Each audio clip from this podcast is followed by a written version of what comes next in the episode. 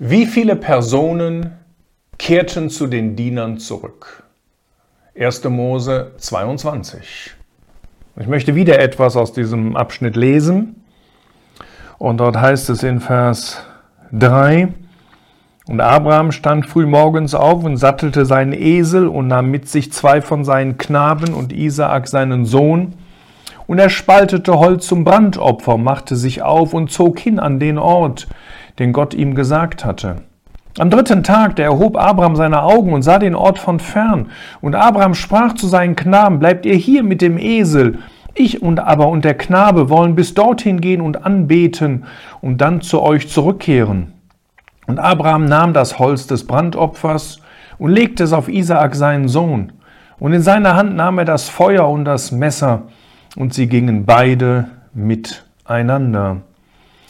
Vers 8 in der Mitte, und sie gingen beide miteinander, und sie kamen an den Ort, den Gott ihm gesagt hatte.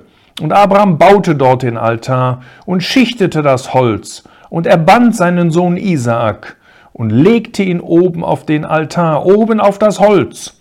Und Abraham streckte seine Hand aus und nahm das Messer, um seinen Sohn zu schlachten. Soweit einmal einige Verse aus diesem Abschnitt. Wir haben schon in dem ersten Video gesehen, dass es zwei verschiedene Seiten gibt, mindestens zwei, wie man einen solchen alttestamentlichen Bericht verstehen kann. Wir haben uns im ersten Video ein klein wenig mit der historischen Seite beschäftigt, also mit dem, was tatsächlich damals geschehen ist, und haben das versucht, etwas auf unser Leben zu übertragen. Jetzt möchte ich besonders die Seite sehen, wie dieser Abschnitt von dem Herrn Jesus spricht. Nämlich, dass Isaak ein Bild von dem Herrn Jesus ist und dass Abraham ein Bild von Gott ist. Und das Interessante an diesem Abschnitt, wenn Gott hier spricht, wir haben das letztes Mal schon gesehen, dass er direkt zu Abraham spricht und sagt, nimm deinen Sohn, deinen einzigen, den du lieb hast, den Isaak und so weiter. Dann hat Gott dieses Wort, das er zu Abraham gesprochen hatte, das hat Gott auch zu sich selbst einmal gesprochen. Denn wir lesen in Galater 4, Vers 4, 4, als die Fülle der Zeit gekommen war, da sandte Gott seinen Sohn auf diese Erde. Und zwar seinen einzigen, seinen geliebten Sohn.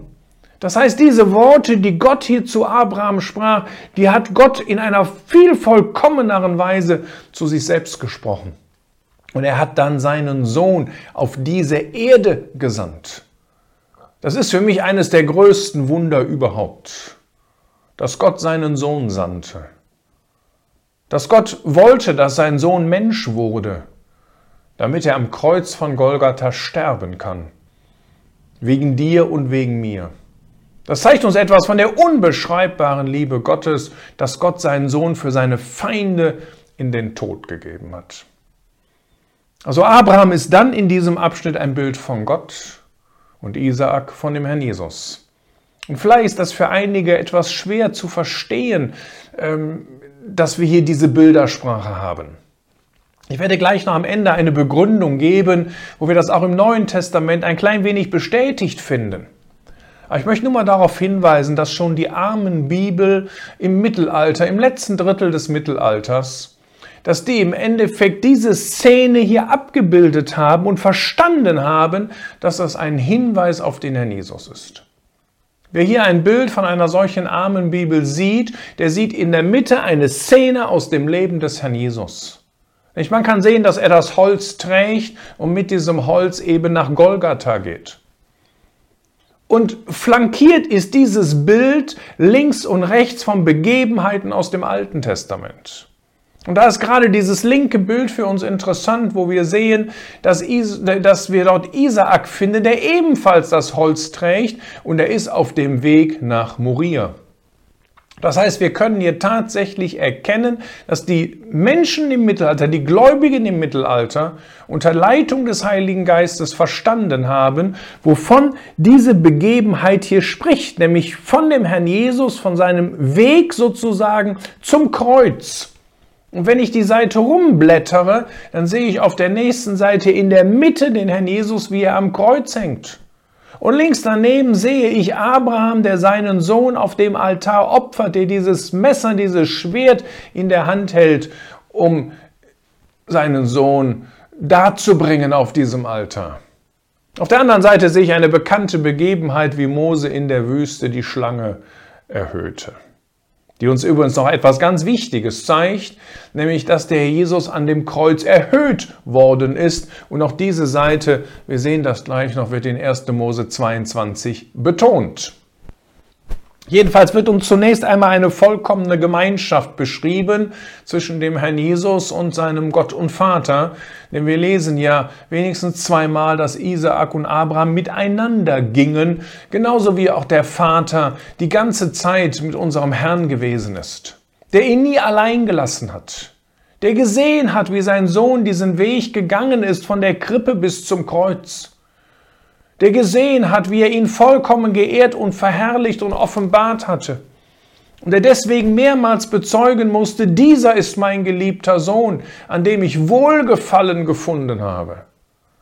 Und wahrscheinlich sprechen darf, spricht davon auch dieser dritte Tag, der dass Abraham und Isaak zusammen drei Tage unterwegs waren. Vielleicht ein Hinweis auf die ungefähr drei Jahre, die der Jesus hier auf dieser Erde öffentlich gedient hat.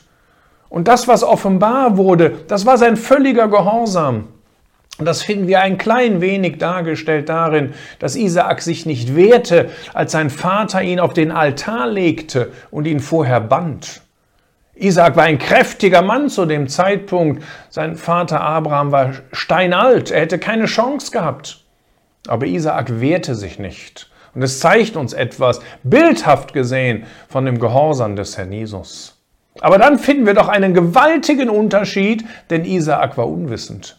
Er stellt die Frage, wo aber ist das Schaf oder Lamm zum Brandopfer? Und daran sehen wir auch das beste Vorbild, was wir im Alten Testament haben. Das ist nur ein Schatten der Wirklichkeit. Denn dieses Vorbild auf den Herrn Jesus hier ist viel besser als irgendein anderes Vorbild, das wir sonst im Alten Testament haben. Jetzt wird jemand sagen, wir haben doch die Opfer. Ja, natürlich haben wir die Opfer. Aber was passiert denn mit den Opfern? Die Opfer, die wurden zuerst getötet und dann auf den Altar gelegt. Und das waren alles Tieropfer. Aber hier ist das völlig anders. Hier in 1. Mose 22 wird uns gezeigt, das wahre Opfer, das muss ein Mensch sein.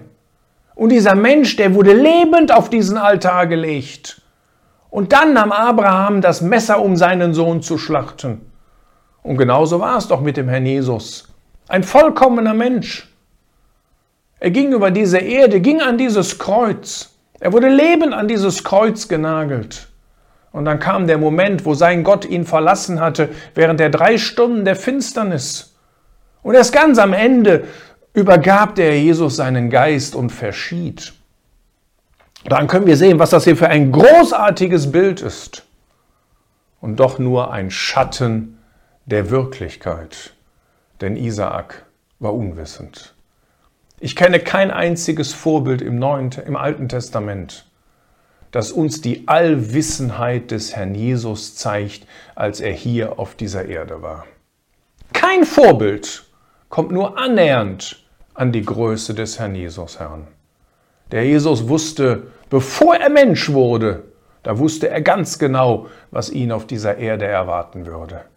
Mehrmals lesen wir von ihm, dass er alles wusste, was über ihn oder was kommen würde. Und trotzdem ist der Jesus diesen Weg gegangen. Er ist freiwillig Mensch geworden, freiwillig an dieses Kreuz gegangen, freiwillig in dieses Verlassensein äh, von Gott. Er hat freiwillig sein Leben gelassen. Er sagt es selbst im Johannes, niemand nimmt es von mir, ich lasse es von mir selbst aus. Eine wunderbare Herrlichkeit dieser Person, wofür ich kein Vorbild im Alten Testament kenne. Abraham macht hier alles selbst. Gott war auch derjenige, der seinen Sohn am Kreuz richtete. Natürlich waren es auf der einen Seite die Juden, die ihn an das Kreuz brachten, ohne Frage. Später heißt es ja in der Apostelgeschichte bei Stephanus, äh, dass er sie als Mörder bezeichnete, weil sie eben den Messias gekreuzigt hatten. Es waren auch die Römer, die ihn an das Kreuz nagelten. Es waren im Endeffekt alle Menschen, es waren deine und meine Sünden, die ihn an das Kreuz brachten. Und das Werk des Herrn Jesus war so groß, dass er dort für alle Menschen gestorben ist. Das heißt, im Blick auf alle Menschen, dass jeder kommen kann. Und er vergibt allen Menschen die Sünden, die gekommen sind und die noch kommen werden. Aber auf der anderen Seite ist es auch Gott, der seinen Sohn gerichtet hat. Jesaja 53, Vers 10 heißt es doch, ihm gefiel es, ihn zu zerschlagen. Er hat ihn leiden lassen. Sacharja 13, Vers 7 sagt, Schwert erwache gegen meinen Hirten. Und 2. Korinther 5 ist dann die Antwort im Neuen Testament, Vers 21. Den der Sünde nicht kannte, hat er Gott zur Sünde gemacht. Gott war derjenige, der seinen Sohn verließ und der seinen Sohn am Kreuz richtete. Wir können nicht verstehen, was das für unseren Herrn gewesen ist. Wir können auch nicht verstehen, was das für unseren Gott gewesen ist. Ich will da auch gar nicht drüber spekulieren. Eigentlich endet hier dieses Vorbild mit Vers 10. Denn das ist das allerletzte Mal, dass wir den Namen Isaak noch lesen. Entschuldigung, in Vers 9. Und er band seinen Sohn Isaak und legte ihn auf den Altar. Oben auf das Holz. Warum denn oben auf das Holz? Ist doch eigentlich völlig klar, wenn ich einen auf den Altar lege, dann liegt er oben. Aber Gott möchte das noch einmal ganz besonders betonen, dass er ganz, ganz oben sozusagen erhöht von der Erde auf diesem Altar lag. Und jetzt verstehen wir, warum man im Mittelalter die eher eine Schlange als ein weiteres ähm, ähm, Bild auf das Werk des Herrn Jesus dargestellt hat. Denn die wurde auch erhöht. Und so heißt es ja im Johannesevangelium, so wie Mose in der Wüste die Schlange erhöhte, also muss der Sohn des Menschen erhöht werden. Warum ist das so wichtig, dass Gott das mehrmals im Johannesevangelium betont? Weil diese Art des Priesterdienstes typisch für das aaronitische Priestertum gewesen ist. Aber der Herr war nicht aus, dieser, aus diesem Stamm, sondern er war aus der königlichen Linie. Das heißt, er hätte hier auf dieser Erde dieses, diese, diese Art des, des Priesterdienstes gar nicht vollrichten können. Der Hebräerbrief macht das ganz deutlich und ich habe das in dem Video erklärt äh, in, in 1. Mose 14, wo es um Melchisedek geht kann sich ja jeder gerne noch einmal anhören, äh, wo diese Unterschiede auch dargestellt werden zwischen dem aaronitischen Priestertum und zwischen dem Priestertum Melchisedeks. Aber der Herr Jesus hat es eben nicht auf der Erde getan, sondern erhöht von dieser Erde. Und deswegen wird das hier so betont, da bin ich von überzeugt, dass das Ganze oben auf dem Holz eher gelegt wurde. Man merkt, wie außergewöhnlich präzise das Wort Gottes ist. Nun, ich sagte, hiermit ist eigentlich, oder mit Vers 10 dann, äh, wenn Abraham dieses Messer nimmt, um seinen Sohn zu schlachten, damit ist zunächst einmal diese vorbildhafte Seite zu Ende. Warum? Weil wir jetzt erstmal nichts von Isaak mehr lesen. Isaak lesen wir erst wieder in 1. Mose 24 bei dem großen Thema Isaak und Rebekka. Ein Hinweis auf Christus und die Versammlung. Was sehen denn jetzt die Zeugen? Die Zeugen, die beiden Diener, die Abraham mitnahm, die sahen am Ende, dass Abraham zurückkehrte in Vers 19. Und Abraham kehrte zu seinen Knaben oder Dienern zurück und sie machten sich auf und zogen miteinander nach Beerseba. Der ist Isaak nicht zurückgegangen? Doch, vielleicht ging er einen anderen Weg. Vielleicht ist er später losgegangen. Aber das zeigt uns hier etwas von Gottes genialer Geschichtsschreibung, dass dieser Bericht historisch absolut wahr ist und dass er gleichzeitig prophetisch sehr präzise ist. Es wird hier so geschrieben, als hätte Abraham tatsächlich seinen Sohn Isaak geopfert. Und so kehrt nur er zu diesen Knaben zurück. Und erst später finden wir ihn dann sozusagen nach der Auferstehung in 1. Mose 24. Ähm, Und das ist nichts Ungewöhnliches. Kommen wir noch einmal zurück zu 1. Mose 14, wo es um Melchisedek geht. Ein Thema, das in Hebräer 7 aufgegriffen wird. Aber in Hebräer 7, Vers 3, da gibt es dann eine hochinteressante Fußnote. Und diese Fußnote erklärt uns, warum dieser Melchisedek so seltsam beschrieben wurde, nämlich weder Vater noch Mutter habend und so weiter und so fort.